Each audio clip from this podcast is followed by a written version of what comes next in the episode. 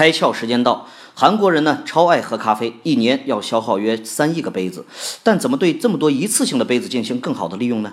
于是，一个用外卖咖啡杯做一个小花园的活动就这样有趣的展开了。如果呢买一杯外卖咖啡，就会随纸杯托呢赠送一种。种子和混合了咖啡渣的这个种植土，而且包装上设了一个二维码，扫一扫就可以知道咖啡杯 DIY 种植的这个步骤，即用杯盖做一个这个温室小花盆，放上土和种子，不久呢，小植物就在花盆里茁壮生长了。消费者们开始每天悉心地照顾着他们的秘密花园，而且啊，这么可爱创意的小绿植必然会激发人们晒的欲望。各种社交媒体上呢，都是大家晒的照片，彼此还会关心地问道：“你的小绿植长多高了？”据说啊，就这么一个简单的活动，已经吸引了五十一个国家共九点七亿人参与进来。不仅激发了人们的环保欲望，而且啊，为品牌做了一次很好的大传播。今天你开窍了吗？